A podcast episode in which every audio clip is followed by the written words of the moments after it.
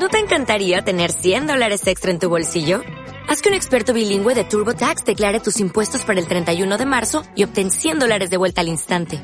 Porque no importa cuáles hayan sido tus logros del año pasado, TurboTax hace que cuenten.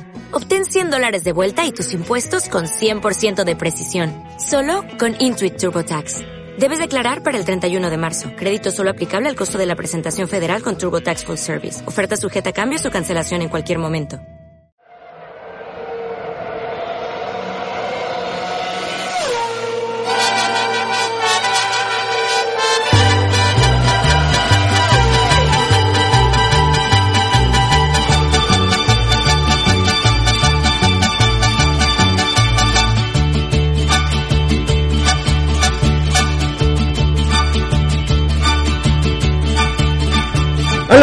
Buenos días, buenas tardes y buenas noches, ¿cómo están?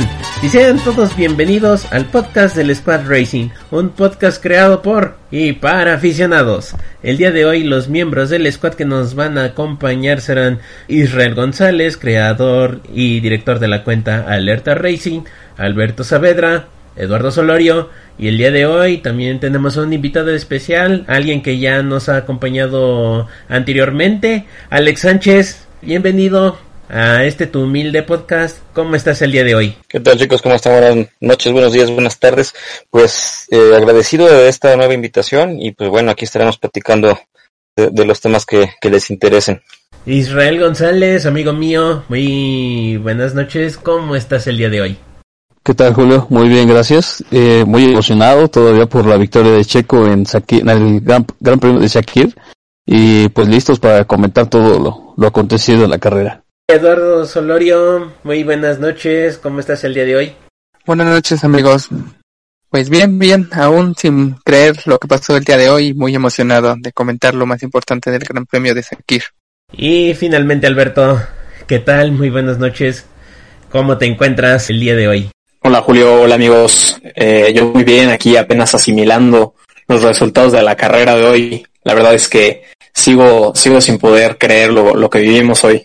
Pues bueno, Sí, es obvio que nos gustaría empezar hablando con lo de Checo, pero es que en el mundo del automovilismo ha habido tantos temas eh, que han surgido en esta semana y pues uno de los que ha sorprendido fue el, el anuncio de Audi y de BMW en donde dieron a conocer que ellos para el próximo año va a ser su última temporada en Fórmula E y si se quieren concentrar en la nueva categoría de la WEC, el nuevo prototipo de autos que van a desarrollar y pues Alex, sabemos que tú eres un experto en esta categoría, ¿cómo te sorprende que este anuncio de escuderías alemanas que prácticamente lo que hicieron fue eso, dejar antes la WEC para centrarse en los autos eléctricos y ahora regresar a la WEC? Es bastante raro para cualquiera que más o menos está enterado de esto. Sí, este, muy buen Julio. La verdad es que fue una noticia que sorprendió esta, esta semana, ¿no? Primero el anuncio de, de Audi, que comentaba que al final de, de esta temporada 7-2021, pues abandonan la Fórmula E. ¿no? Eh, de alguna manera eh, han utilizado este serial para poder ir desarrollando sus, sus, unidades de potencia eléctricas y bueno, creo que lo, lo han hecho de una gran, de una gran manera, lo han hecho de una manera rápida y en seis años prácticamente, un poquito menos, ¿no? Porque recordemos que el, el equipo oficialmente no entró como Audi en, en la primera temporada de la Fórmula E, entró como Ad Scheffler. De alguna manera eh, han sido eh, el equipo, vamos a decir así, pionero, siempre los mandan por vanguardia para empezar a desarrollar los, los autos, hacer todos los desarrollos. Y pues bueno, creo que Audi ha llegado el momento en el que ya ya tiene una plataforma, tiene una base para poder desarrollar estas unidades de potencia eh, eléctricas y, lo hemos visto en, los modelos que, que, han publicitado, ¿no? El, Audi e-tron con un motor eléctrico en cada uno de las de las llantas, por decirlo así, ¿no? Que soporta la, la tracción en cada uno de los neumáticos. Este, creo que la, la marca ha hecho lo, lo, necesario para llevar todos estos desarrollos que, que han realizado para las pistas hacia sus autos de, de, de calle. Eh, tienen una visión completamente enfocada a, a, lo eléctrico, ¿no? Y bueno, vamos, eh, su, su, embajador, eh, Lucas Di Grassi, pues es el, el, primero que siempre ha tratado de, de promover esta, este automovilismo, esta cultura eh, ecológica o verde, ¿no? Y, y, el otro, el otro fabricante, pues, es BMW, ¿no? Que también al principio, eh, eh, apoyado con, con el equipo Andretti, pues empezaron a, a desarrollar de esto, a estas unidades y si bien yo en lo particular no creo que eh, hayan llegado al, al, mismo nivel que lo ha hecho eh, el equipo Audi, pues bueno, BMW también de alguna manera eh, está apuntando a, hacia este hacia este mercado y no nada más abandona la, la plataforma de la Fórmula E, ¿no? Abandona también eh, la plataforma del automovilismo en, muchos de sus de sus áreas, en IMSA, abandona también el mercado europeo. Entonces, esto Mm, yo creo que no nada más es de este, de este par de, de fabricantes, ¿no? También eh, jueves, viernes, por ahí se anunció que Volkswagen también se retira de, de su equipo, su equipo de, de, de, motorsport, ¿no? Aquel equipo que por ahí eh, logró aquel récord en el Nürburgring en Pikes Peak con Roman Dumas, eh, también se, se retira de las pistas, eh, retira su apoyo a, a gran parte de, de, de los equipos eh, de fábrica. Entonces creo que todos, todos están apuntando a, a este a este automovilismo eléctrico, a llevar estos desarrollos a sus, a sus autos de calle y empezar esa cultura eléctrica, Julio. Ok, bueno, pero por como me lo estás contando, digo, o sea, hay algunos que, bueno, no se pueden entender porque este año ha sido bastante complicado, entonces pues unos tienen que abandonar el, el motorsport porque pues no, no tienen el suficiente capital para poder seguir financiando todo eso. Pero lo que se me hace raro es el hecho de que eh, uno que es un público general tenemos el concepto de que pues, el futuro son los autos eléctricos. ¿Por qué abandonar estas categorías eléctricas, sobre todo la Fórmula E que, que estaba repuntando, que estaba inventando y de hecho algunos ya casi daban por hecho que en algún futuro iba a desbancar a la Fórmula 1 como la categoría más importante del automovilismo. ¿Qué es lo que están viendo en, en este nuevo prototipo de la WEC? Mira, yo, yo creo que esta, esta, plataforma de los LMDH, la verdad es que, y lo, decía, lo comentábamos hace, hace algunas semanas, ¿no? El, el estandarizar eh, un reglamento para poder homologar el campeonato norteamericano contra el campeonato europeo. La verdad es que después de toda esta, esta crisis económica que, se derivó a, partir de la pandemia, les va a venir muy bien a los equipos. No es un, una plataforma en la cual eh, Audi obviamente va a seguir eh, tratando de desarrollar eh, eh sus unidades de potencia este reglamento ya con, con los sports car, con el MDH, obviamente les va, les interesa para poder llevar toda esa tecnología después a sus autos. No olvidemos que también está interesado en, en llevar esta, esta tecnología, su participación al Dakar, ¿no? Y para, para poder llegar allá, eh, recordemos que Alejandro Agag, pues ya dio a conocer el calendario de su nueva categoría, ¿no? La Extreme E, que es una categoría con autos, vamos a decirlo, de rallies, unas SUV por ahí muy particulares, en donde pues uno de los equipos que, va a participar en esta primera temporada, pues será el equipo Abschaffler, ¿no? equipo que igual fue la vanguardia de, lo que fue Audi dentro de la Fórmula E, ahora volteando hacia, hacia estas unidades eléctricas que participan en, en competencias todoterreno, vamos a llamarlo así, y que también, bueno, es una categoría a la que le está apostando muchísimo eh, Alejandro Agag y, y, otros equipos, ¿no? Tan así, lo comentábamos, eh, la incursión de, por ejemplo, Carlos Sainz, ¿no? De, haciendo mancorna con, con Laia Sanz,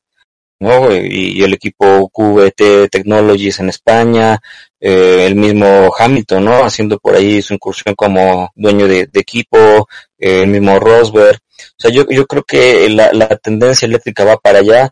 Audi, por lo menos en, digamos en el, en el segmento de, del rally hacia Dakar, esta va a ser su, su, su puerta de entrada con el equipo alemán Schaffler y yo creo que todas las pilas la, las van a poner eh, en esta nueva división de la LMDH.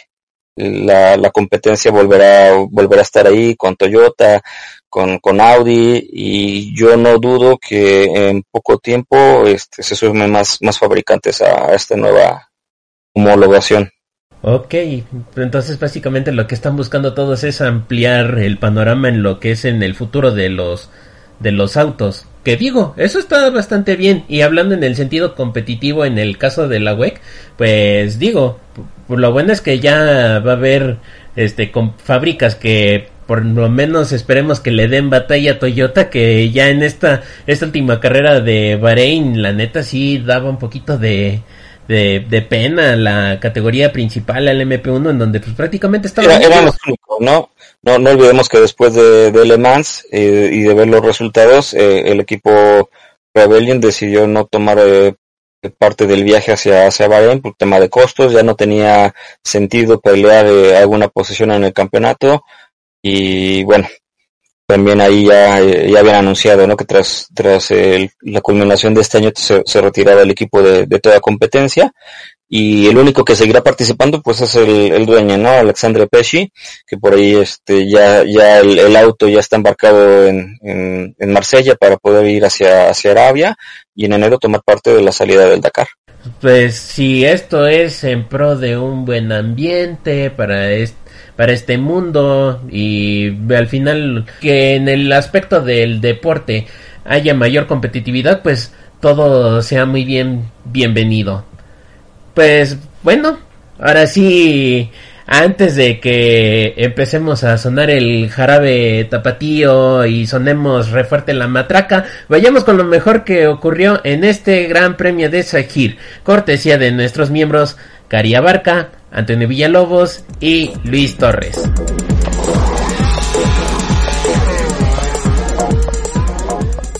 Al inicio, el reemplazo de Lewis Hamilton para esta carrera, George Russell dominó la primera sesión de entrenamientos libres en la versión corta del circuito de Sakir, a pesar de que durante los 90 minutos se quejó en algún punto de incomodidad en, en sus hombros, debido a la diferencia en la estatura con Hamilton en el auto.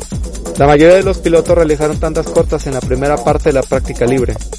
Ambos pilotos del equipo Red Bull cerraron el top 3, liderados en segundo lugar por Max Verstappen y posteriormente Alex Albon. Valtteri Bottas cerró la sesión en cuarto puesto a más de tres décimas de diferencia con Russell. Un poco después, en quinto y sexto puesto, clasificaron Daniel Kvyat y Pierre Gasly del equipo Alfa Tauri, mientras que Esteban Ocon, Sebastian Vettel, Daniel Ricciardo cerraron dentro de los mejores 10 tiempos del entrenamiento libre. Algunos de los incidentes que se tuvieron durante esta sesión fueron un espejo desprendido del auto de Gasly y que tuvo que sujetar durante su regreso al garage del equipo. Alex Albon tuvo una breve salida del circuito en la curva 2, Charles Leclerc de Ferrari. Algunas horas después, en práctica número 2, George Russell sorprendió nuevamente al dominar también la segunda sesión de prácticas libres. Verstappen repitió con el segundo puesto más rápido mientras que Sergio Pérez registró el tercer mejor tiempo. La sorpresa fue cortesía de Bottas quien apareció hasta el lugar número 11 en la tabla con su Mercedes, debido a que sus mejores tiempos fueron eliminados por sobrepasar en repetidas ocasiones los límites de pista. Ferrari tuvo una mala sesión con Vettel clasificado hasta el lugar número 16 y con algunos despistes incluidos como el mejor piloto de la escudería. Mientras que Leclerc tuvo una complicación con el eje trasero en su primer vuelta de salida al circuito y que le causó el no poder registrar ningún tiempo.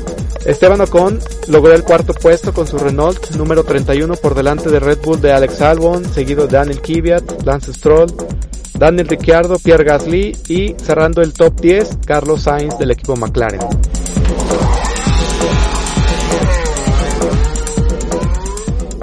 Al inicio del día sábado tuvimos una ligera ausencia por parte de los Mercedes, tras ver a Max Verstappen liderando la práctica libre número 3, seguido de Valtteri Bottas, e inesperadamente completamos el top 3 con el piloto de Alfa Tauri, Pierre Gasly.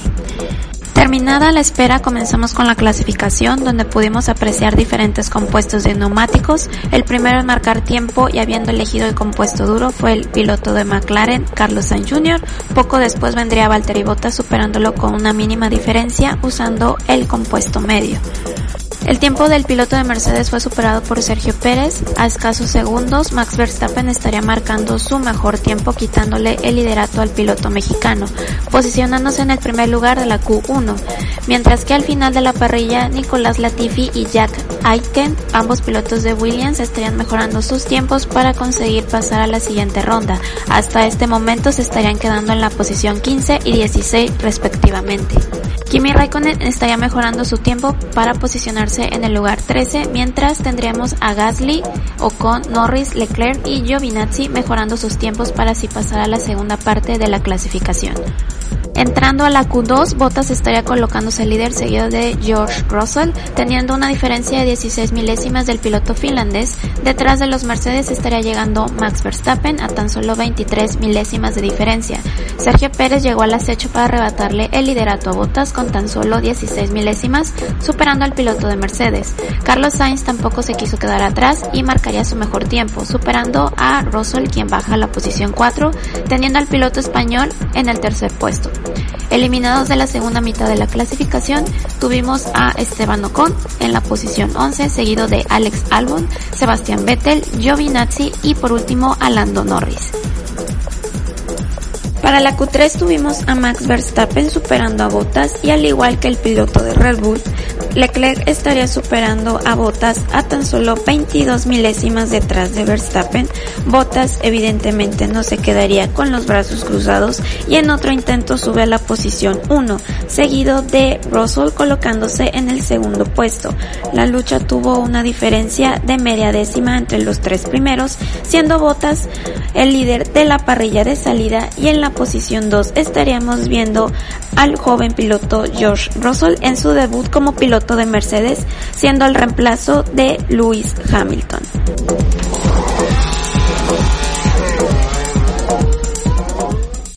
Luces apagadas y comienza la carrera.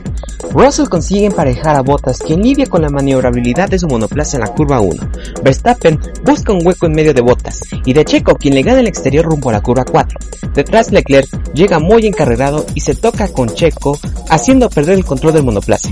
El monegasco va a dar al muro. Verstappen por querer evitar a ambos se sigue recto pero da hacia la leca de la curva haciendo que se quede sin adherencia en pista y también termina en el muro. Pérez pierde todas las posiciones del inicio y se reincorpora en la decimoctava posición, haciendo que saliera el primer safety car. Checo entra en pits. Reinicia la acción de la vuelta 7, con Russell liderando y Carlos Sainz en tercera posición. Intenta plantarle cara a Bottas desde la recta principal, lo cual consigue, y tan pronto como gana la posición, la pierde al tomar mal la curva 3. Infructuoso intento del madrileño. En la vuelta 20, Alex Albon consigue un exitoso rebase sobre Lando Norris en la curva 4 por la novena posición, y pegado a él, Sergio Pérez también lo consigue sin despegarse del anglo tailandés. Y en la vuelta siguiente, en la misma recta previa a la curva 4, Checo busca el exterior justo al límite para sobrepasar a Albon. En la vuelta 55, el Williams de Nicolás Latifi se detiene a costado de la pista en la curva 8. El canadiense abandona y provoca un virtual safety. Al término de este, en la vuelta 56, Pérez batalla con Lance Stroll por la cuarta posición.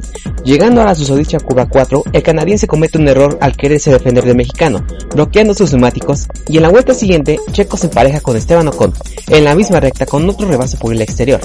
El ritmo del mexicano es sumamente superior desde que empezó con esa remontada. En la vuelta 63, el debutante Jack Aitken con el Williams sufre un trompo en la última curva y da hacia el muro rompiendo el alerón delantero. Tiene que entrar a pits para cambiar. Se activa así el segundo virtual safety car de la carrera, el cual cambia por otro safety car para retirar el debris en pista. Al momento, los dos Mercedes entran a pits, Russell primero y Bottas, quien tiene que hacer algo de espera detrás. La hecatombe inicia en el equipo alemán. Russell sale tras su parada de 5.3 segundos y de inmediato la confusión. A Bottas inicialmente le colocan el neumático medio, pero una grave falta de comunicación de los mecánicos hace que esta parada se atrasara. No saben si los neumáticos que pusieron eran los correctos o tenían que poner otros de compuesto duro, cosa que al final resultó en una parada desastrosa de 27.4 segundos. Con eso Bottas pierde 3 posiciones en pista.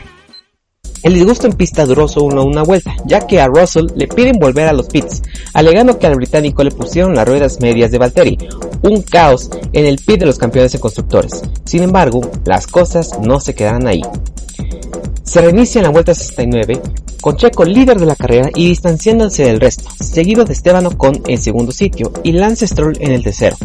En la vuelta siguiente, tras irse ancho en la curva 4, Bottas quiere aferrarse a la cuarta posición, pero George Russell, quien como su compañero quería contrarrestar lo ocurrido en pits, saca un exceso rebase por la parte externa a lo largo de la curva 6. Russell, confiado, empieza a intentar una remontada, rebasando en la vuelta 72 a Stroll y en la vuelta siguiente a Ocon. Mientras tanto, Bottas infructuosamente va perdiendo posiciones como George las gana, siendo rebasado por Sainz, Richardo y Albon en menos de una vuelta.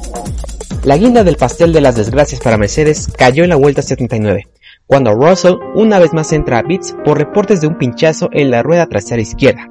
Desgracia total en Mercedes y una oportunidad de oro para sumar su primer podio y sus primeros puntos de George Russell echada a perder. La otra cara de la moneda en este final de carrera se hace historia al momento de caer la bandera a cuadros. Sergio Pérez, un mexicano 50 años después de que Pedro Rodríguez consiguiera la proeza en el Gran Premio de Bélgica de 1970, consigue su anhelada y esperada primera victoria en la Fórmula 1, décimo podio de su trayectoria y el mejor resultado de Racing Point en su historia. También sube al podio en segundo lugar Esteban Ocon, también debutante en podios, y Lance Stroll en la tercera posición para afianzar el primer 1-3 de la historia de Racing Point, tercer podio del canadiense.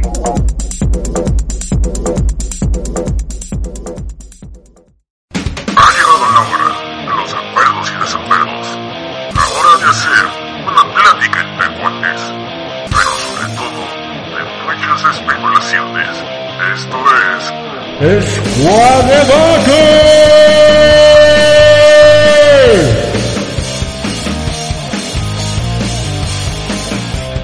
Muchas gracias a Cari, Antonio y Luis por este buen resumen. Y bueno, antes de que vayamos con lo de la carrera, pues esta semana estuvo muy loca de, de movimientos, sobre todo pues lo que fue Mercedes y Haas. Primero Mercedes con el sorprendente caso de Hamilton que dio positivo de COVID. Y eso ta- tan solo un par de días después de haber ganado el Gran Premio de Bahrein. Y de Haas, pues bueno, dando sus anuncios para avisar que efectivamente Grosjean se encuentra muy bien, gracias a Dios. Y pues que de hecho el miércoles lo dieron de alta y después se le vio por el paddock donde fue a agradecer al personal médico y a bomberos que lo salvaron de las llamas. Y también para anunciar que Pietro Fittipaldi iba a ser el quien iba a sustituir a Grosjean. Y también para que su plantel del próximo año va a ser nada más y nada menos que Nikita Mazepin y Mick Schumacher.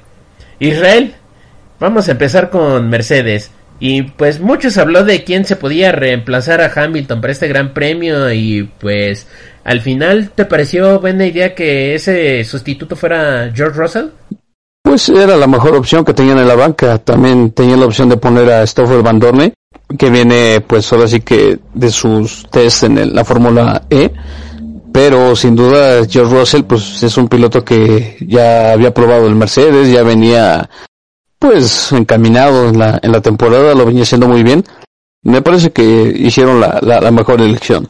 Ok, pero bueno, técnicamente el, el piloto reserva es Stoffel Van Dorn y además al pobre le hicieron viajar hasta Bahrein prácticamente para nada. ¿No te parece es un poquito injusto para el joven belga?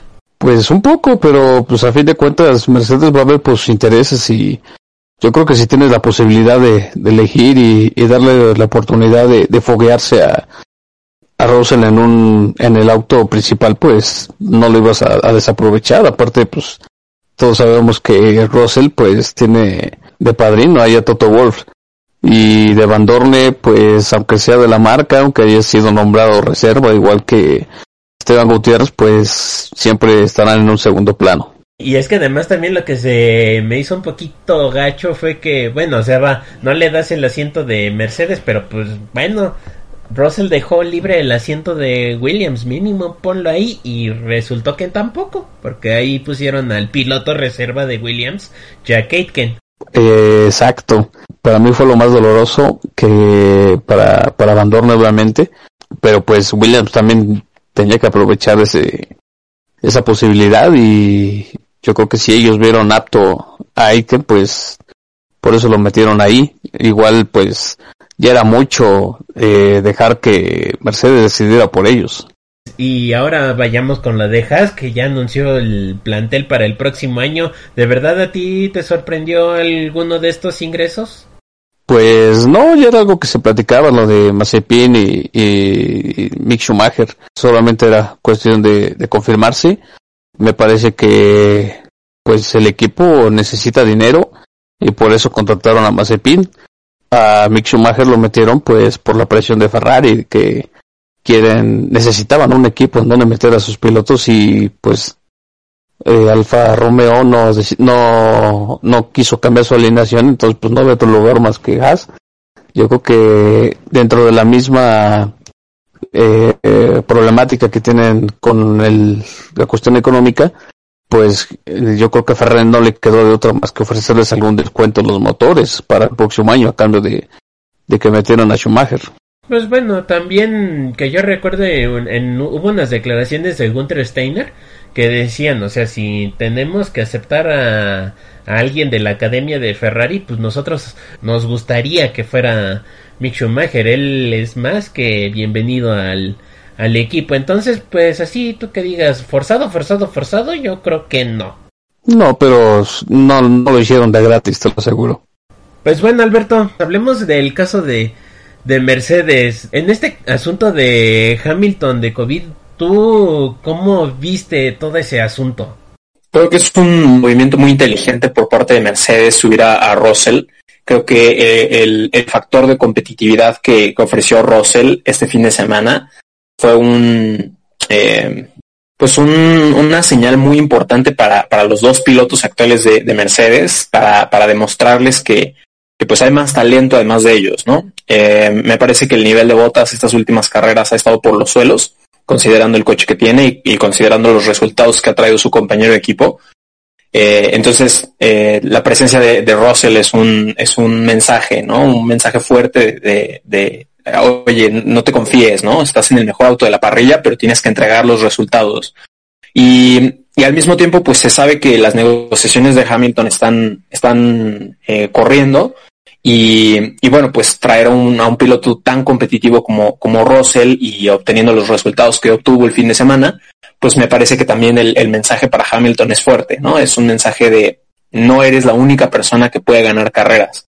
Entonces, eh, yo creo que el, movimiento de Mercedes fue muy inteligente. Eh, desafortunadamente el desenlace de la carrera pues ya no, no permitió la, la consolidación del resultado que se estuvo trabajando el fin de semana, pero yo creo que eh, las conclusiones, todos eh, las, las pudimos sacar a pesar de que, de que, de que en la carrera no, no, no, no pudimos ver ese, ese resultado final. Eduardo, aquí, a ti te pregunto, ¿a ti te, te pareció buena idea ese cambio, o bueno, que Russell fuera el suplente de Hamilton? Sí, a mí me, me agradó, me pareció una buena oportunidad para Russell demostrar verdaderamente que está listo para manejar un auto ganador y no solo que se quede en que los sábados lo hace bien y la carrera no. Hoy, hoy quedó demostrado que puede, puede hacerlo, puede hacerlo bien teniendo el auto correcto. Así que me agradó bastante. Sí, quedó, y además dejó mal visto a, a Botas. Ok, pero créanme que de, ese, ese asunto de cómo se ven cada uno de los pilotos de Mercedes lo vamos a tocar más adelante. Alex, ¿a ti este cambio te pareció igual? ¿Una buena idea? Yo, yo creo que se dieron varios, varios factores, ¿no? El, como comentaba Israel, el, el, hecho de ser protegido de Toto, el hecho de ya haber probado con el equipo y dar buenos resultados, eh, el hecho de que Stoffel, pese a ser eh, piloto de, de, reserva, no estaba, no había probado tanto con el equipo. Eh, creo que era una, una buena idea y era, era arriesgado, ¿no? Al final eh, toman esta decisión de darle la oportunidad a Russell y la verdad es que digo, sabemos que el, chico, el chico tiene madera de campeón, lo demostró en, su temporada de Fórmula 2. Si bien en, en Williams no ha tenido la oportunidad de lucir, creo que eh, el hecho de, llevarlo a, este equipo eh, campeón con este auto que, deja Hamilton este fin de semana este ahí demostró que la, decisión del equipo no, no fue mala, ¿no? Eh, unos buenos resultados el día viernes, perdió la pole solamente por 26 milésimas, pues yo creo que la decisión no fue nada errada. Pues sí, yo también creo que este este cambio, bueno, este este suplantación que tuvo que hacer Russell en el asiento de Hamilton Sí, yo creo que sí era lo más efectivo, lo más obvio, porque dentro de la gama de pilotos que tiene en su academia el equipo Mercedes, pues es el que está más cerca de tomar un asiento dentro del equipo principal. Entonces, que tuviera la oportunidad de desfogarse y mostrar un poco el talento que tiene, pues sí, efectivamente yo también creo que eso fue bastante bueno para el joven. Y bueno, ahora sí, vámonos con lo que ocurrió este domingo, así que dime Alberto, ¿qué te pareció la carrera? Pues una carrera muy interesante desde la perspectiva técnica. Me parece que vimos eh, diferencias de estrategias y cómo, cómo, cómo las circunstancias de la carrera pudieron afectarlas todas. Eh, quedó claro que la, la, estrategia correcta era ir a una sola parada. Los tres eh, participantes que quedaron en el podio, pues lo, lo, intentaron de esa forma y la verdad es que les pagó muy bien en conjunto con, con los coches de seguridad que salieron eh, a pista. Eh, me parece que, que, fue la estrategia correcta. Veíamos que incluso pilotos que tenían un muy buen ritmo y que estuvieron haciendo muy buena carrera, pues terminaron rezagados hacia atrás. Eh, vimos el ejemplo de Sainz, de Ricardo, de Kvyat, que a pesar de haber hecho una muy buena carrera, eh, pues no les fue suficiente, ¿no? Esta, esta estrategia de dos paradas, pues fue muy compleja. Entonces, eh, creo que creo que el resultado del podio pues se debe a una combinación de factores. Los coches de seguridad que definitivamente influyeron mucho y pues una, una decisión inteligente de los equipos de, de jugársela a una, a una sola parada, a pesar de que sabemos que el, el asfalto de, de, de, la pista de Bahrein es, es, de alta degradación. Entonces fue una, una muy buena gestión de los, de los chicos que, que quedaron en el podio. Entonces, pues me pareció una, una gran carrera realmente, independientemente del resultado favorecedor para, para, para, para los mexicanos y en general para los, los latinoamericanos. Eh, me parece que, que la, la, la, carrera fue muy, muy interesante y muy divertida.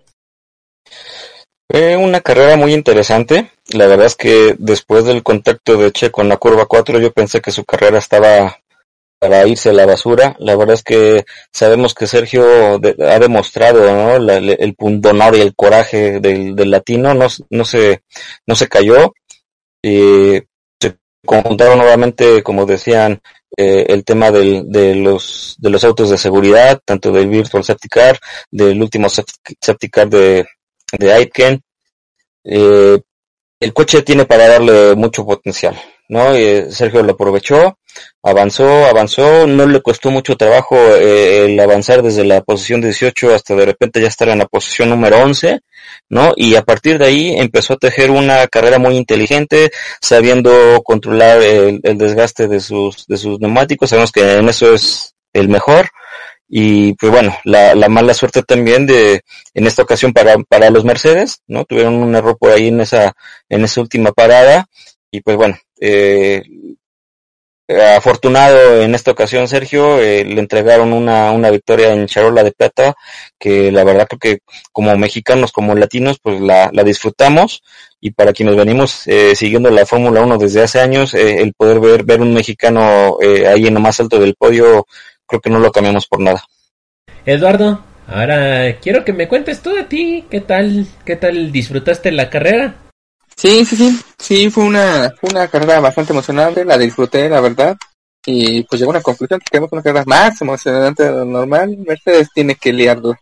Pero sí, bastante entretenida a mi parecer, en un circuito alterno, en un circuito con pocas curvas, en el que se nos iba muy rápido, entonces, uh, una primera parte bastante equilibrada, ya después la mitad de carrera entre los safety cars y los errores de Mercedes tuvimos un, un final bastante bastante emocionante, bastante agitado, rezando porque ese motor de Checo no tronara o que pasara algo extraño, pero me, me agradó, me gustó mucho la carrera.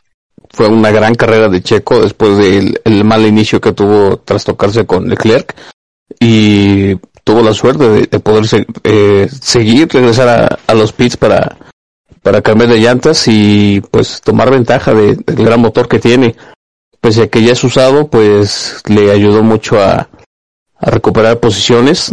Eh, igual, le, pues, la desgracia de los de las paradas en pits de, de, Mercedes, los errores que tuvieron ahí en el cambio de llantas, eh, pues también le ayudó mucho que no los alcan no lo alcanzaron al final. También hay que resaltar la, la gran carrera que tuvieron tanto Ocon como, como Stroll, quienes arrancaron en 11 y en décima posición respectivamente. Mm, se vio muy bien eh, para ir a una sola parada que hicieron a la mitad de la carrera.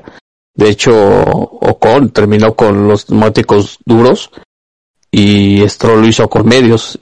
Eh, estuvo, estuvo muy bien la, su, su desarrollo en la carrera, pero sí, sin duda Checo se lleva las palmas, pues tras ese accidente en el inicio, pues estaba en última posición, eran 18 y, y luego terminar primero y sacándole toda una, una buena ventaja a Stroll casi de 10 segundos al final.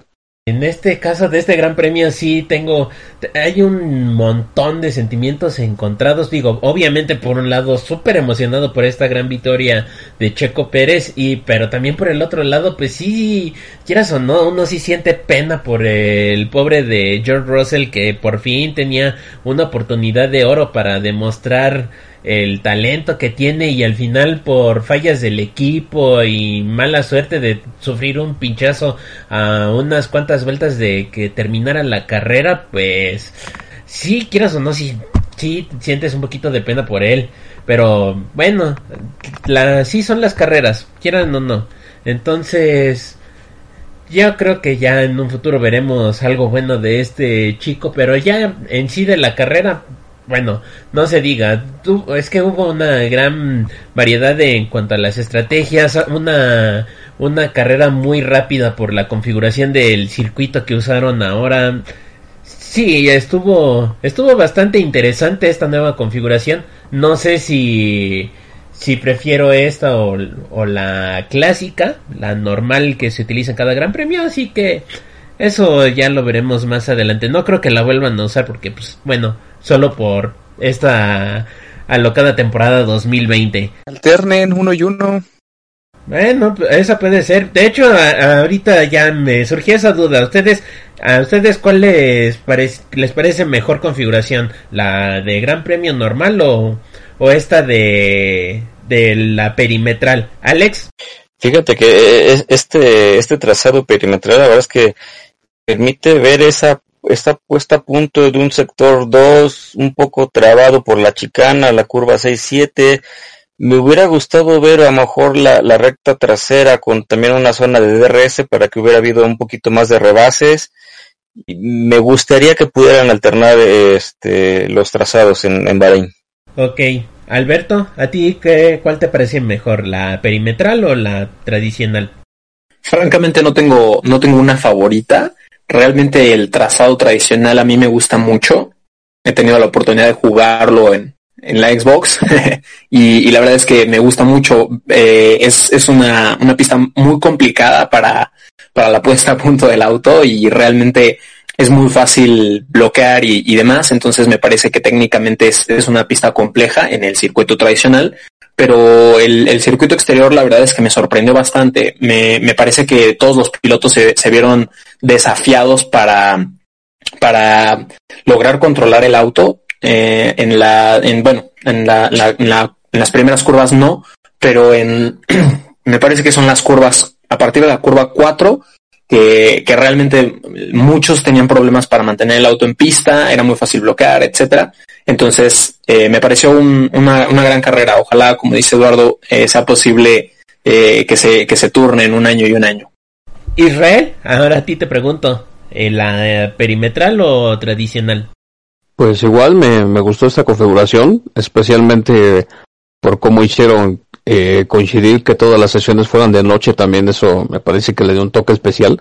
No sé eh, me gustan ambos ambos trazados que coincido en que son carreras muy diferentes a pesar de ser casi el mismo circuito pero sí es, es un gran desafío este este tipo de carreras eh, especialmente en la clasificación donde vimos yo creo que una de, la, de, una de las diferencias más cortas de la historia en menos de de 50 milésimas estaban los tres primeros. Y pues así son, o decir que los, los circuitos cortos es un error y en cualquier curva y ya perdiste la vuelta. Me pareció interesante este experimento. Y pues también la posibilidad de, de ver otros otras configuraciones en otros circuitos, como puede ser en el Paul Ricard, donde nos hemos quejado de que son carreras aburridas. Y pues a lo mejor le podría venir bien un, cambio en el trazado, aprovechando que tiene tantas opciones en las configuraciones. Yo me quedaría con las dos opciones, y como dicen, ojalá haya oportunidad de alternar. Y pues en Bahrein lo que sobra es dinero y yo creo que incluso tiene la posibilidad de, desde futuro ofrecer una fecha doble incluso como, como fue ahora. Sí, digo, obviamente, digo, yo en mi caso no me desagradó esta perimetral. Si tuviera que elegir entre una y otra, yo me quedo con la tradicional. La tradicional para mí es bastante buena. Pero este experimento que hicieron, ya lo dijeron ustedes, no me parece una, una mala idea. Así que una que otra fecha doble en, con ese diseño. Sí, me parece buena idea. Por favor, no traigan de nuevo la combinación de la de Gran Premio con la de Endurance. No, por favor, esa carrera no estuvo, no estuvo muy buena que digamos. Así que dejémosla en eso. Tradicional y perimetral, por favor, jeques de Bahrein. Y pues bueno, ahora sí, eh, tenemos que hablar de este gran hito histórico, este gran momento que Dios o lo que ustedes crean nos ha dado la oportunidad de ver a un mexicano estar en lo más alto del podio, obteniendo la victoria. La verdad, muy buen desempeño de Checo Pérez. Entonces, Eduardo, a ti te quisiera preguntar, ¿cuál crees que haya sido la clave para que Checo Pérez obtuviera esta ansiada victoria? Eh, yo creo que fue su, su perseverancia, el cuidado de los neumáticos, estar en el momento indicado y pues tener el temple de, de este, no perder la concentración por el momento que, que tuvo en, en la primera vuelta, perdón. Y pues yo creo que fue eso, fue, la, fue, parte de la estrategia, que no la liaron, estaba ahí, cuidó bien los neumáticos, traía buen ritmo, fue, fue, fue un todo, a mi parecer. Sí, y además, eh, bueno, sabemos que Checo Pérez es muy bueno para administrar los neumáticos, pero a ti de verdad te sorprendió ese repunte que tuvo porque, digo, la mayor parte de los adelantamientos que hizo fueron en pista y otros, por, bueno, en parte por la estrategia. En pista y por fuera, ¿eh? Hubo, tuvo muy buenos adelantamientos. El de Albon fue el que más me gustó de todos los que hizo. Y pues yo creo que ya eh, el ritmo que trae este año es muy bueno y realmente eh, esperábamos yo creo que más podiums, pero bueno, desafortunadamente lo importante es que ya tiene la victoria, que es lo que, que verdaderamente importa. Entonces yo creo que es el auto, el ritmo, el manejo, es todo.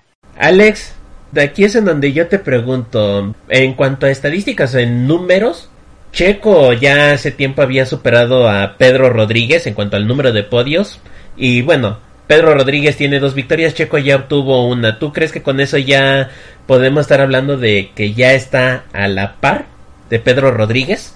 Híjole, la verdad es que me vas a llamar tradicional, pero yo creo que Pedro sigue estando donde está, ¿no? Por, por encima, creo que Checo ha hecho su labor, ha hecho sus carreras en las últimas competencias y sobre todo en este año que teniendo teniendo este auto que le ha dado a él la confianza y si le sumas la, capacidad que tiene para manejar y para administrar los neumáticos, eh, le está haciendo una temporada eh, maravillosa, ¿no? Creo que la, la, mejor temporada que ha hecho, pero yo todavía lo dejaría un peldañito por debajo de Pedro. Está bien. Alberto, igual a ti te pregunto, ¿tú crees que con esto esté a la par o supere o esté debajito de Pedro Rodríguez? La verdad es que no, nunca he sido muy, muy fanático de las comparaciones. Me parece que, como, como lo hemos platicado en otras ocasiones, pues son épocas completamente diferentes.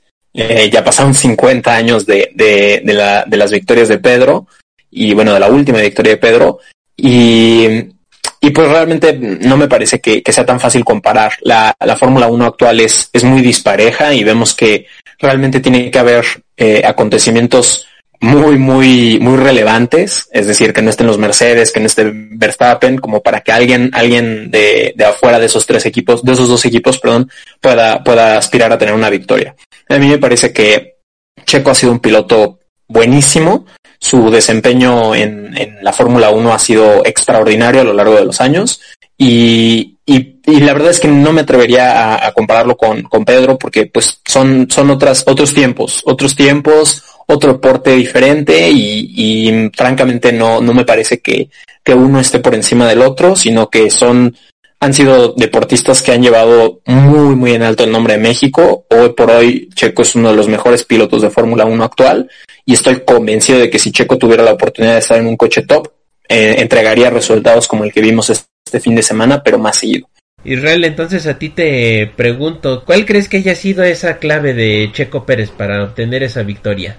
Pues el gran ritmo que trae y aprovechar el motor que tiene. Eh, aparte el, el auto es una fiera esta temporada. Checo ha sabido aprovechar muy bien las, las actualizaciones que ha tenido y la pista se le presta para su, su estilo de manejo. Si se dan cuenta, en la, en la de, Checo casi nunca pisa los pianos. Es muy poco lo que invade al momento de, de salirse de la curva y eso le ayuda mucho a que no se le, desgasten tan, tan pronto los neumáticos. Ese es, para mí es la clave de su gran manejo y de que le rindan tanto los neumáticos. Además de que pues tuvo mucha suerte, como, como decimos con Mercedes y sus errores. Vamos, no es 100% la, la suerte de Checo, sino pues también los errores de los demás hay que aprovecharlos y pues hay que estar ahí. Y además yo creo que Checo pues ahora con ese objetivo de, de poder quedarse en la Fórmula 1 yo creo que fue un aliciente más. Yo soy de la idea de que no estamos viendo al mejor nivel de Checo, sino que Checo siempre ha tenido este nivel, pero no había tenido el auto con que mostrarlo. Y pues este año participó mucho en el desarrollo del auto. Eh, es un auto diseñado para él y lo está exprimiendo al máximo. Ok, y bueno, ahora te pregunto, ¿tú crees que es con todo esto eh, su nombre esté ya a la altura de una leyenda como lo es Pedro Rodríguez? sin duda, eh, los logros que ha tenido Checo, todos sus podios que ha tenido en la Fórmula 1, sin estar en un equipo bueno del top, eh, pues me parece que sí es para, para considerarlo. Eh, no dudo que ahora que si tuviera la oportunidad de estar en Red Bull, pues lograra pelear por más, por más victorias, yo creo que puede eh, capitalizar ese, ese escalón dentro de la historia. Sí, digo, obviamente lo que hizo Checo Pérez en, en esta carrera es algo de digno de admirarse. La verdad, mis respetos, me quito el sombrero ante, ante él. Y yo siempre he pensado que lo único que le hacía falta para que se pueda mencionar a Sergio Pérez a la altura de Pedro Rodríguez era mínimo, mínimo una victoria. Afortunadamente ya la logró, entonces sí, yo creo que para mí ya es digno de estar a la altura de, de alguien como lo es Pedro Rodríguez. Pues ahora me surgió de nuevo esta duda. ¿Ustedes creen que con esto se puede abrir una pequeña ventana o una enorme ventana para que Red Bull termine fichando a Checo? Yo creo que su decisión ya la tienen, solo que no sé por qué se esperan para decirla porque no puedes evaluar el desempeño de unas cuantas carreras. Checo pues no, ya no es su primer año, ni tiene, ni tiene ya sus podiums, entonces no sé, es complicado. Yo opino que, que el mensaje es fuerte, Checo es un piloto extraordinario, ha hecho hasta lo imposible por demostrarle a Red Bull y a cualquier equipo de Fórmula 1 que él merece estar ahí. Eh, que él merece estar ahí, que es un piloto muy completo, que puede traer resultados muy positivos al equipo, a cualquier equipo y pues la verdad es que sería una locura pensar en, en que Red Bull no lo, no lo fichara para la próxima temporada. Eh, independientemente de eso, a mí, yo ya lo había comentado en el podcast anterior, me parece que eh, Red Bull está buscando justificar de manera deportiva una decisión que es extra deportiva.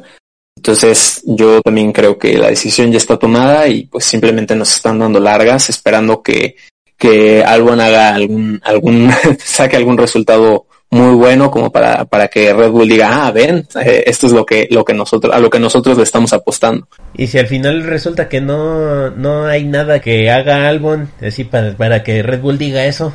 Híjole, es que imagínense que, que a pesar de, del rendimiento tan pobre que hemos visto de Albon esta temporada, eh, que a pesar de, de, que Checo ha sido extraordinario esta temporada, eh, Red Bull decida quedarse con, con Albon, la verdad es que pues los que quedarían como payasos serían ellos, no, no Checo, y, la verdad es que mm, pues ellos se verían muy mal, ¿no? No Checo. Entonces hoy Checo lo decía, ¿no? Le preguntaban en la entrevista saliendo del, acabando la carrera, le preguntaba, eh, le preguntaban que, pues, cómo se sentía con relación a su futuro y él decía que se sentía, pues, pues muy satisfecho con lo que había logrado y muy orgulloso y pues sentía que, que, que, que no, no le debía nada a nadie, ¿no? Entonces, pues, pues eso también deja muy claras las cosas, ¿no? Cómo está Checo y cómo se siente en su posición. Híjole, la verdad es que y siento yo que es, un, es más un capricho de al interior del equipo, ¿no? El tratar de, mantener a un piloto de su propia estructura. Y como comentan ahorita los muchachos, ¿no? Es el hecho de no querer firmar a Checo por pertenecer, no pertenecer a su estructura, la verdad es que lo, los va a dejar mal parados, ¿no? Yo, yo también creo que esa decisión ya está tomada y simplemente están eh, jugando con, con el tiempo. Yo también lo había dicho la semana pasada que para mí yo creo que Red Bull Red Bull este ya tiene por lo menos no la decisión tomada, pero digo, con este resultado de Checo Pérez, igual yo lo había mencionado que solo dos pésimas carreras de de Alex Albon, pues a lo mejor y podrían abrir una brecha, una pequeña oportunidad para que Checo logre fichar con Red Bull y pues bueno, una victoria no, no la consigue nadie así de sencillo. Entonces, no lo sé. Yo creo que por lo menos para el día de hoy y mañana, Red Bull, bueno, lo que es Christian Horner y Herman Marcos, sí se la deben estar pensando bastante. Ahora lo que nos toca hablar es sobre este mal resultado que tuvo que tuvo Mercedes y todo este desempeño que ha, que ha desenvuelto durante todo este fin de semana en donde no tuvimos a este poderoso Mercedes que está manejado por Lewis Hamilton porque pues bueno ya lo dijimos dio positivo de COVID. Entonces aquí es en donde también surge un poquito la pregunta ¿qué tanto es el auto y qué tanto es el piloto? Alberto yo creo que un 50% autos, 50% piloto. Definitivamente sin el auto, no importa quién sea el piloto, no, no se puede. Pero al revés, eh, sí importa quién esté metido en el auto. Eh, vemos que esta temporada Hamilton ha arrollado a Botas, carrera carrera ha, logrado eh, permanecer adelante. Ocasionalmente Botas le gana una pole position, ocasionalmente queda un poco adelante de él en la, en la carrera, eh, pero realmente la, temporada ha sido arrolladora por parte de, Hamilton. Vemos que hasta la fecha, hasta el momento, eh, Bottas no ha, eh, ¿cómo se dice? No ha asegurado el segundo lugar en el campeonato de pilotos y, y pues realmente Hamilton solito tiene más puntos que, que el equipo Red Bull, ¿no? Entonces eh, vemos que, que el, piloto importa, importa muchísimo. Eh, no debe menospreciarse el trabajo extraordinario que ha hecho Hamilton con, con el equipo Mercedes por, por, esta misma dominación y por el resultado tan bueno que, que, estaba mostrando Russell el fin de semana. Porque si Mercedes está donde está, pues en gran medida es gracias a Hamilton, ¿no? O sea, el desarrollo del auto durante todos estos años ha sido gracias a Hamilton. Él ha guiado al equipo de la mano también de, Rosberg en su momento y también un poco eh, gracias a, a, Bottas, pero no debe restársele mérito a, a Hamilton. Eh, entonces, yo, yo la verdad es que creo que es, es, compartido el, éxito que ha tenido la dupla Mercedes y, y Hamilton. Eh, yo creo que, no debemos minimizar los logros que ha, obtenido. Eh, realmente es un piloto muy, muy destacado. Eh, se menciona constantemente, no, pues es que cuando Hamilton no estaba en Mercedes no destacaba tanto, pero al contrario, yo, pienso que, a pesar de no haber estado en un auto tan dominante en otras temporadas, el hecho de que en todas sus temporadas desde que llegó a la Fórmula 1 ha logrado al menos una victoria, la verdad es de, de destacarse muchísimo. Entonces, pues me parece que es compartido. Y, y pues lo vemos con botas, ¿no? Estas últimas carreras de botas pues realmente quien ha estado para sacar las papas del fuego ha sido Hamilton. Y en, en esta última carrera en particular, pues Russell le, le, plantó cara, ¿no? A, a, Botas. Entonces, pues, pues es, es auto y, piloto. Israel, mucho se ha estado hablando también por esto en las redes sociales, pues ha habido algunos que han denigrado los logros que ha tenido Hamilton porque ah, tiene un auto Mercedes como eh, también en este gran premio en, en la mayoría de las sesiones estaba liderando pues muchos empezaron ya ven cómo es el auto ¿tú estás de acuerdo con eso? Mm, no es, es una exageración eso. Eh, como bien dice Alberto pues eh, va por parte de los dos. Yo creo que Hamilton ha tenido que ver mucho en el desarrollo de los autos. Me parece que si no estuviera Hamilton en Mercedes, quizás el equipo no tuviera el nivel que tiene ahora mismo por su forma de exigir. Eh, yo creo que él se mete mucho en el desarrollo y él tiene muchos conocimientos técnicos, no, no, no a nivel de ingeniero, pero sabe expresarse bien con los ingenieros, sabe eh, exigirles y exprimir cada parte del auto.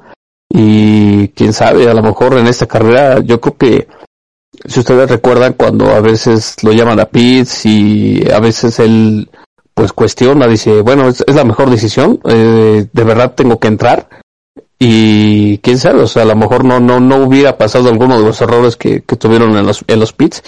Me parece que es, es, parte de esa misma exigencia que, que ha llevado tan alto a, a Mercedes. Y pues sí, o sea, es, digamos, eh, pues un complemento entre el equipo y el auto. O sea, de nada te sirve tener un, un gran auto sin un buen piloto que lo sepa exprimir. Me parece que se exagera un poco en, en cuanto se dan esas declaraciones de los de que Hamilton no mereciera tener tantos campeonatos, eh, de que ese auto se puede manejar solo, como dice la gente, o que cualquiera lo puede llevar. Quizás sí, pues cualquiera lo puede manejar, pero no cualquiera puede ser campeón con ese auto. Y la muestra está con botas. George Russell ha demostrado que pues se pueden obtener grandes resultados, pero George Russell es un gran piloto y sin duda es el futuro de Mercedes. Yo creo que es, eh, pues ahora sí que cuando dejen un asiento ahí Hamilton o Bottas, sin duda será Russell quien lo ocupe. Alex. No, estoy, estoy en desacuerdo y, uno de los que lo comentó eh, tácitamente fue Max Verstappen, ¿no? Él comentó eso de que cualquiera con un Mercedes podría ganar y podría ser campeón del mundo y yo estoy de acuerdo con, con Alberto y con, y con Isra, ¿no? Al final es una combinación de piloto-auto. Igual eh, creo que eh, Luis ha, ha, contribuido mucho a ese desarrollo, la retro que ha tenido con sus ingenieros año con año, pues los ha colocado ahí, ¿no? Y recordemos que eh, este equipo eh, pese a que tiene su base en Inglaterra, pues tiene una mentalidad eh, alemana, ¿no? Y tras errores que han tenido en carreras y en años anteriores, se han, se han, se han sabido reponer, han aprendido de ellos, y pues son la potencia que son en el día de hoy. Y por otro lado, bueno, Russell, eh, lo comentaba yo hace rato, eh, dominó su año de campeón en Fórmula 2, luego un, un asiento en la Fórmula 1 creo que bien merecido, y que en esta ocasión, tras la sustitución que tiene que hacerse eh, por, por Hamilton, creo que es la, la mejor opción que pudieron haber tomado. Eh, la combinación de, de las ganas de triunfar que tiene este chico con un auto ganador, pues los resultados los vimos desde el viernes, ¿no? Este, al tope en, en, en los tiempos del día viernes, eh, repito, una pole que se le escapó por, por 26 milésimas, y yo creo que si a este chico le, le dieran otra oportunidad en Abu Dhabi, yo creo que seguirá este, dándole ahí con qué pelear. La verdad es que e, esto es una combinación piloto, piloto auto y de la nueva generación, yo creo que tanto Leclerc como Russell son los, los candidatos a, a poder ser eh, futuros campeones. Sí, bueno, ahora sí que ya veremos qué ocurre en el futuro. Eduardo, ¿Tú estás de acuerdo o en desacuerdo con esos comentarios que ha habido de gente denigrando de cierto modo los logros que ha tenido Hamilton con este auto? No, estoy, totalmente de desacuerdo con todas esas personas que, que denigran el trabajo de Hamilton, porque una cosa es tener el auto y otro que lo sepas, sepas conducir como mencionan todos, como mencionaban todos. Y una cosa también es ganar carreras y otra ganar campeonatos. porque también se necesita una constancia para que sea posible obtener tantas victorias seguidas. Yo creo que no, están bastante equivocados en, hacer ese tipo de comentarios. Sí, mira que mm, estoy, mm, sí, sí, en parte sí estoy en desacuerdo con ellos, porque digo, con lo que a mí me demostraron los Mercedes en este fin de semana en términos generales, es que sí, tienen un muy buen auto, siguen siendo el número uno, pero no de una manera tan aplastante como cuando está Lewis Hamilton al volante, porque yo te aseguro que si Hamilton hubiera estado compitiendo en este circuito, la pole se lo hubiera llevado por lo menos a, a décima y media de Valtteri Bottas. Yo no lo dudo que fuera así de, de aplastante y pues bueno, sí, también durante la carrera cuando los Mercedes eran líderes no estaban a una diferencia tan abismal como antes, ¿no? De que el tercero a veces lo dejan a más de 15 segundos, esta vez estaban como a 5 o 7 segundos, no era tan tan arrolladores como con Hamilton. Entonces, Ahí para mí ha quedado claro que Hamilton es un excelente piloto que sabe sacarle todo el máximo a ese auto. Que sí, es bastante bueno, pero ya lo, ya lo mencionaron antes ustedes. Una cosa es ganar y otra, bueno, ganar carreras y otra cosa es ganar campeonatos. Ya para la próxima semana, lamentablemente se nos acaba esta loca temporada y la vamos a cerrar con el Gran Premio de Abu Dhabi. El circuito de Jazz Marina, querido por unos y odiado por otros. Este circuito tiene un recorrido de 5.5 kilómetros con un total de 21 curvas.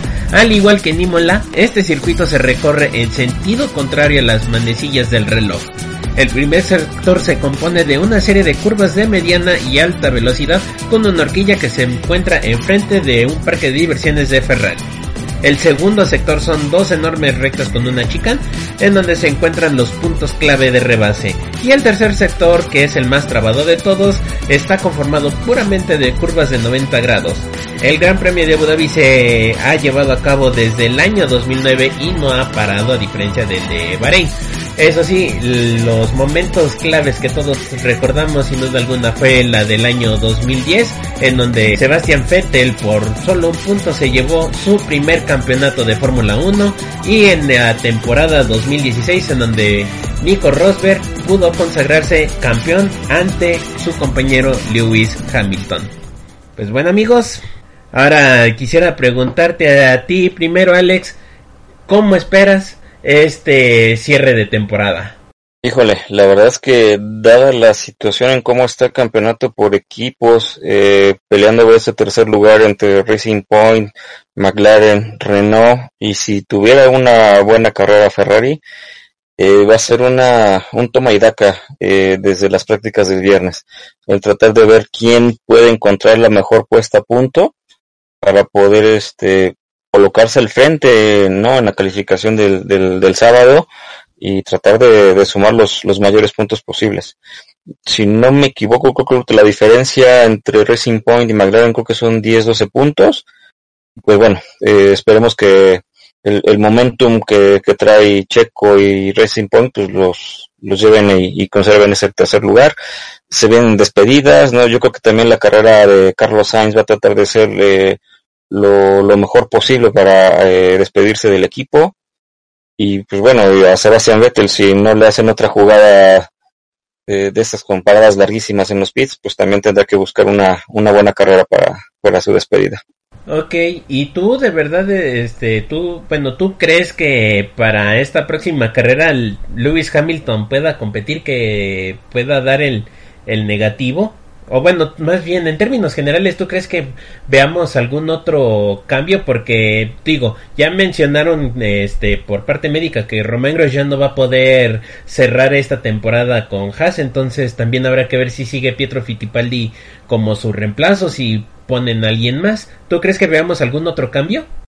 Este, no, yo, yo creo que repite Aiken, yo creo que repetirá este Pietro y va a depender mucho de la situación de, de Luis, ¿no? Si, si al final eh, las, las condiciones y las medidas sanitarias le van a exigir los 10 días ah, de resguardo a, Luis como sucedió con, con Checo, yo creo que no vamos a ver a Luis en, Abu Dhabi y seguramente veremos repetir a Russell. Ya para, para acabar ahora sí con todo esto, pues ya sabes que aquí en el squad de la quiniela lo hacemos diferente. Aquí hacemos el top 3 del resto. Cuarto, quinto y sexto. ¿Tú cómo crees que queden? Cuarto, quinto y sexto. Pues mira, yo creo que yéndonos por el momentum de Checo, yo creo que vamos a dejar a Checo en cuarto. Yo creo que Sainz y Ricciardo. Muy bien. Israel, ahora a ti te pregunto, ¿tú cómo esperas este cierre de temporada? Frenético. Va a ser muy cerrado ahí la pelea en la media tabla y pues no sé, eh, me parece que en Abu Dhabi pues siempre hemos visto carreras muy competidas ahí en, en la carrera nocturna. Va a ser emocionante sin duda. Y pues igual yo creo que por ahí veremos a algún Renault, algún McLaren en, la lucha del mejor, del mejor del resto. Obviamente esperamos otro checo, otro, otro podio de checo. Y pues yo creo que dejaría en, en cuarta posición a, a Richardo, en quinta a Sainz y en sexto yo creo que se podrá meter Leclerc. Muy bien. Eduardo, Un cierre bastante emocionante de despedidas, de, de definición por, es- por ser el mejor del resto. Se espera una carrera bastante, bastante entretenida, la verdad.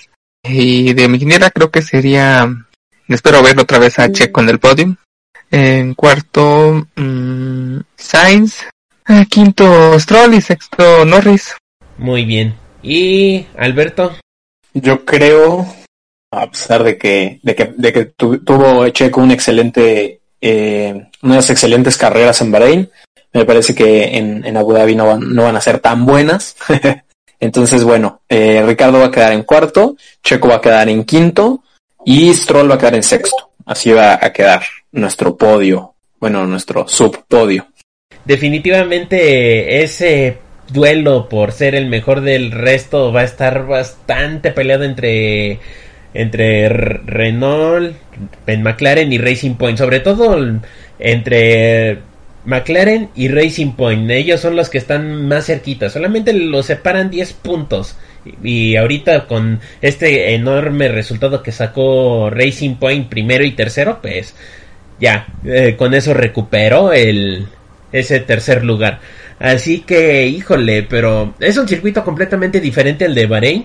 Es, a pesar de que sí tiene su zona muy rápida como lo, eh, lo tiene Bahrein, aún así, esa parte muy trabada va a ser la clave para poder ponerse adelante en la clasificación. Esa va a ser ahí el, el punto decisivo para la, para la carrera y para los puntos que pueden conseguir cada equipo. Entonces, en ese aspecto yo creo que veo mejor preparado un poquito a Renault. No creo que este circuito sea tanto para favorecer a Racing Point, así que... Pero si tuviera que decantarme por una, yo creo que Racing Point va a, conservar ese tercer lugar. Y ya para este podio del resto, yo pondría en cuarto lugar a, a Ricardo, a quinto lugar a, a Checo y en sexto lugar a Carlos Sainz. Y bueno amigos, algo que ustedes quisieran agregar. Pues estad atentos ahí a las despedidas, los homenajes que puede haber, eh, pues por los, sí, los pilotos que se nos van, Magnussen principalmente con, con Haas, también veremos irse a, a Vettel de Ferrari, los que se van cambian de equipo, Sainz que se va a Ferrari, eh, Richardo que se va de, de Renault a, a McLaren y pues es- veremos qué anuncio hace finalmente Checo, a ver si lo, lo logran eh, pues firmar con Red Bull y igual si si yo creo que lo más probable es que Vía termine saliéndose de, de Alfa Tauri. Sí. Ujú. Y bueno, ahora sí, para acabar, Alex Sánchez, quisieras darnos tus redes sociales para que la gente te pueda seguir. Sí, eh, estamos en, en Twitter, me pueden encontrar como arroba alex-sánchez, como Sánchez hasta el H.